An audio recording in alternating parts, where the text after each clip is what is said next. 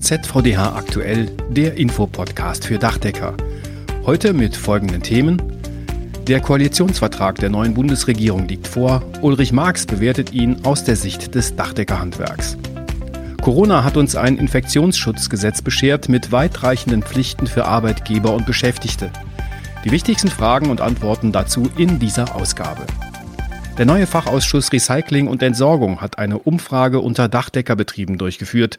Philipp Witte berichtet über erste Ergebnisse. Und damit herzlich willkommen zu dieser Ausgabe von ZVDH aktuell. Ich bin Wolfgang Schmitz und schön, dass Sie auch dabei sind. Über 170 Seiten ist er lang, der soeben vorgelegte Koalitionsvertrag von SPD, FDP und Grünen. Der Vertrag hat die Überschrift Mehr Fortschritt wagen. Wie viel Fortschritt aus Sicht des Dachdeckerhandwerks drin ist, das möchte ich jetzt mit dem Hauptgeschäftsführer des ZVDH, Ulrich Marx, klären. Herr Marx, Sie haben die über 170 Seiten durchgearbeitet und eine erste Bewertung des Koalitionsvertrags vorgenommen. Gibt es da Dinge, die Sie besonders gefreut haben? Ja, zumindest muss man mal ganz klar hervorheben, dass es keine Hängepartie gegeben hat bei den Verhandlungen. Die Koalitionsverhandlungen sind sehr zügig durchgeführt worden. Ein Vertrag, eine Einigung nach ähm, knapp zwei Monaten, das ist schon sehr ambitioniert und das ist ein sehr positives Zeichen, insbesondere weil die Verhandlungen so diskret geführt worden sind und damit auch sehr konsequent. Ich finde, das ist gerade in dieser schwierigen Zeit ein wichtiges Zeichen für die Planbarkeit, für die Investitionsentscheidungen der Zukunft. Das ist das, was die Betriebe besonders brauchen. Inhaltlich würde ich vielleicht zwei Dinge besonders als positiv hervorheben. Das eine ist die Tatsache, dass wir wieder ein eigenes Bauministerium bekommen mit eigenen Kompetenzen. Dazu passt dann auch die Ankündigung, dass die Wohnungsbauförderung gestärkt werden soll. Das ausgegebene Ziel 400.000 Wohnungen pro Jahr zu bauen, mag ein wenig ambitioniert erscheinen, vor Dingen, wenn man bedenkt, dass wir bisher gerade mal 300.000 Wohnungen jährlich gebaut haben. Hier spielt für uns auch eine wesentliche Rolle ähm, der Stellenwert der energetischen Sanierung. Und der zweite Punkt, den ich hervorheben möchte, ist der Fokus auf die berufliche Bildung, der sich im Koalitionsvertrag äh, findet. Das ist für uns ein sehr wichtiges Zeichen pro Fachkräftesicherung und auch sehr deutlich eine Ansage, dass man hier den Wettbewerbsnachteil, den die berufliche Bildung gegenüber der akademischen Bildung hat, ausgleichen will. Das ist fürs Handwerk insgesamt positiv. Ein Koalitionsvertrag ist ja auch immer ein Kompromiss zwischen den Beteiligten. Da gefällt einem naturgemäß nicht alles, was so drin steht. Was sehen Sie in dem Papier eher kritisch? Ja, die neue Bundesregierung hat sich vor allen Dingen im Bereich der Themen Klimaschutz und Digitalisierung viel vorgenommen. Und das sind beides Dinge, die ziemlich viel Geld kosten. Und auf der anderen Seite ist die Frage, wie das Ganze gegenfinanziert werden soll, aus meiner Sicht nicht wirklich beantwortet. Hier klaffen doch im Koalitionsvertrag einige Lücken. Für uns als Betriebe im Dachdeckerhandwerk ist auch die Frage wichtig, wie die Lohnnebenkosten begrenzt werden sollen, die in den letzten Jahren immer angestiegen sind. Hier findet sich leider kein Wort im Koalitionsvertrag zur Deckelung des Gesamtsozialversicherungsbeitrags auf 40 Prozent. Das war mal in der Diskussion in den Vorverhandlungen, aber eben auch hier kein Wort im Koalitionsvertrag. Und ehrlich gesagt fehlt mir so ein bisschen auch ein echter Wille, zur Reform der Sozialversicherungssysteme, die dringend notwendig wäre. Das Thema Aktienrente, das sich jetzt findet, ist, finde ich, ein sehr guter und innovativer Ansatz, reicht aber bei weitem nicht aus, um dieses Thema umfassend anzugehen. Also da würde ich mir noch Antworten wünschen, denn ansonsten fallen die schönen Themen, die man sich vorgenommen hat, am Ende wie ein Kartenhaus zusammen. Gibt es etwas, was Ihnen im Koalitionsvertrag trotz des großen Umfangs fehlt? Wir sind etwas enttäuscht, ehrlich gesagt, dass sich im Koalitionsvertrag zwar viele ambitionierte Ziele beim Klimaschutz finden, aber wenig konkrete Ansätze zur Umsetzung. wir haben uns im Vorfeld dazu auch schon eingebracht, beispielsweise durch unsere Studie, die wir gemeinsam mit dem Bundesverband der deutschen Ziegelindustrie erstellt haben. Da ging es um das Thema Doppelförderung, wenn jemand sein Dach gleichzeitig dämmt und dann eben auch eine Solaranlage aufbringt. Ähm, das ist bisher nicht berücksichtigt. Ähm, bei der Solarpflicht auf Dächern muss man sagen, die steht zwar im Koalitionsvertrag drin, wird aber dann auch für den privaten Bereich gleich wieder relativiert. Also hier ist besonders wichtig, dass wir uns in den Prozess aktiv einbringen, der jetzt folgt, dass wir zusammen mit der Bundesregierung klare Kriterien für Ausnahmen festlegen. Denn das ist dann wichtig für die Planbarkeit sowohl für den Bauherrn als auch für den ausführenden Dachdeckerbetrieb. Ihr Fazit insgesamt. Wird die Ampelkoalition die dringenden Probleme angehen? Ja, ich denke schon, dass der Koalitionsvertrag zumindest eine gute Grundlage bildet.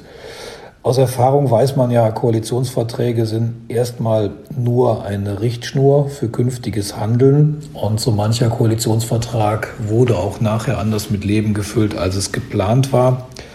Man muss auch sehen, dass bei einer Dreierkoalition die Meinungsfindung sicherlich schwieriger werden wird, vor allen Dingen bei solchen Gesetzen, die dann auch durch den Bundesrat müssen. Denn hier haben wir eine CDU-CSU-Mehrheit, Trotzdem glaube ich, oder vielleicht auch gerade, weil die Regierungsparteien so ein breites Spektrum abdecken, haben Kompromisse, die da gefunden werden innerhalb der Koalition, mehr Chancen auf Akzeptanz. Für uns als Fazit muss ich sagen, das ist eine gute Basis erstmal, um uns aktiv in den Prozess einzubringen. Vielen Dank für die Einschätzung. Ulrich Marx, Hauptgeschäftsführer des ZVDH. Bundestag und Bundesrat haben ja jüngst eine Änderung des Infektionsschutzgesetzes beschlossen, die weitreichende Pflichten auch für Arbeitgeber und Arbeitnehmer mit sich bringt.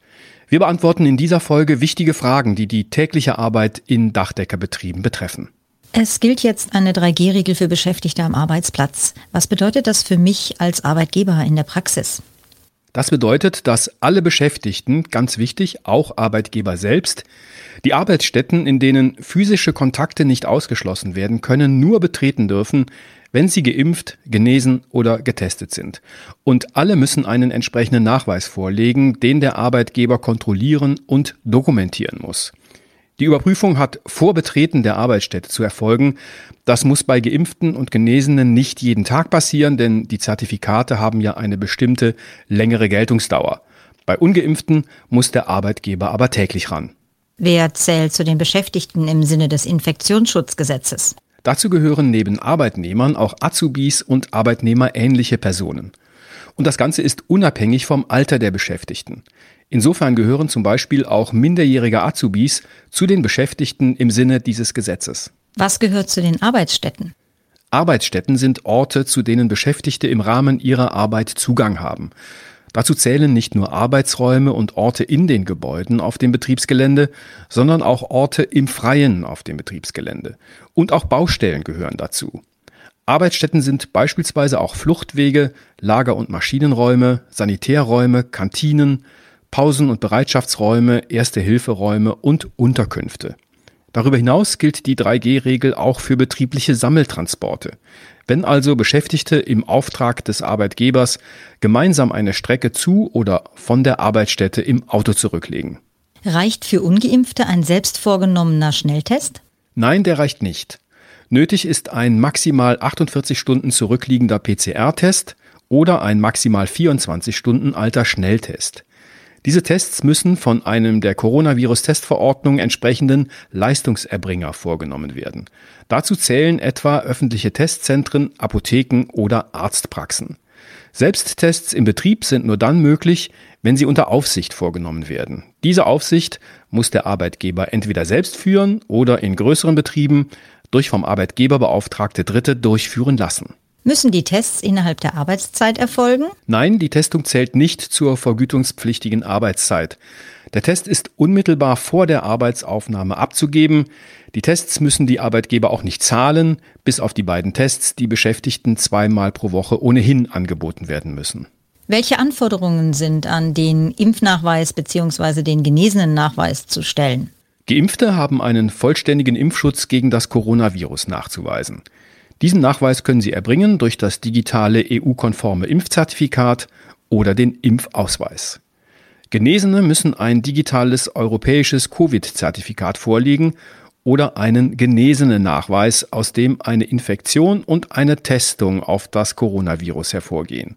Die Testung muss mindestens 28 Tage zurückliegen und darf maximal sechs Monate alt sein. Was droht bei Nichtbeachtung der Vorgaben? Verstöße gegen Mitführungs- und Kontrollpflichten von 3G-Nachweisen können laut Infektionsschutzgesetz empfindlich sanktioniert werden. Wenn sich Beschäftigte wiederholt der 3G-Regel verweigern oder wenn Arbeitgeber regelmäßig ihren Kontrollpflichten nicht nachkommen, ist ein Bußgeldrahmen von bis zu 25.000 Euro vorgesehen. Hat ein Beschäftigter, der einen 3G-Nachweis verweigert, Anspruch auf Vergütung? Wer keinen 3G-Nachweis vorlegen will und deshalb keine Arbeitsleistung erbringen kann, hat in der Regel auch keinen Vergütungsanspruch. Und er muss laut Bundesarbeitsministerium grundsätzlich kündigungsrechtliche Konsequenzen befürchten. Das bedeutet zunächst Abmahnung und dann gegebenenfalls auch Kündigung. Links zu weiteren Infos rund um die neuen Regeln finden Sie in der Episodenbeschreibung zu dieser Podcast-Folge. Ende vergangenen Jahres hat sich der neu ins Leben gerufene Fachausschuss Recycling und Entsorgung konstituiert und in diesem Jahr hat er seine Arbeit aufgenommen. Als eine der ersten Maßnahmen hat Philipp Witte, Referent Technik im ZVDH, für den Ausschuss eine Umfrage unter den Innungsbetrieben durchgeführt. Herr Witte, was genau wollten Sie von den Betrieben wissen und warum? Mit dem neuen Fachausschuss Recycling und Entsorgung wollen wir gegenüber der Politik, der Industrie und der Abfallwirtschaft argumentieren können. Wir wollen das Dachdeckerhandwerk gut vertreten. Und dafür brauchen wir Zahlen, dafür brauchen wir Daten, dafür brauchen wir Fakten. Ja, und die haben wir mit der Umfrage gesammelt. Wir haben in der Umfrage abgefragt, welche Mengen an also teilweise gefährlichen Abfällen entsorgt werden und natürlich welche Preise die Entsorger hierfür aufrufen. Das schwankt sicherlich regional sehr stark, dennoch waren die Rückmeldungen schon relativ homogen sodass wir ein gutes Durchschnittsbild erstellen konnten. Wir können zwar keine Details aufzeigen, aber entsprechende Trends nachweisen und auch die Preisentwicklung aufzeigen. Wie war die Beteiligung an der Umfrage? Die Rückmeldequote lag bei rund 10 Prozent. Das ist an sich ein sehr gutes Ergebnis und es zeigt halt auch, dass das Thema Entsorgung wirklich vielen Betrieben wichtig ist. Gab es auch Antworten, die Sie überrascht haben? Naja, die Mengen sind äh, recht hoch und die Preise ebenfalls. Das war sicherlich weniger überraschend. Allerdings haben bei der letzten Frage nach der Art der Abfallentsorgung immerhin 23 Prozent der Betriebe geantwortet, dass sie den Abfall weder trennen noch einer Vorbehandlungsanlage zuführen. Das ist allerdings an sich nach der Gewerbeabfallverordnung Pflicht. Da besteht also noch Handlungsbedarf. Also genug zu tun für den neuen Fachausschuss Recycling und Entsorgung. Vielen Dank, Philipp Witte. Das war ZVDH aktuell, der Infopodcast für Dachdecker, Ausgabe 1. Dezember 2021. Diesen Podcast finden Sie überall da, wo es Podcasts gibt. Gerne abonnieren und natürlich weitersagen. Über Feedback freuen wir uns an podcast.dachdecker.de. Die Themen hat Claudia Büttner zusammengestellt. Ich bin Wolfgang Schmitz. Ihnen eine gute Zeit.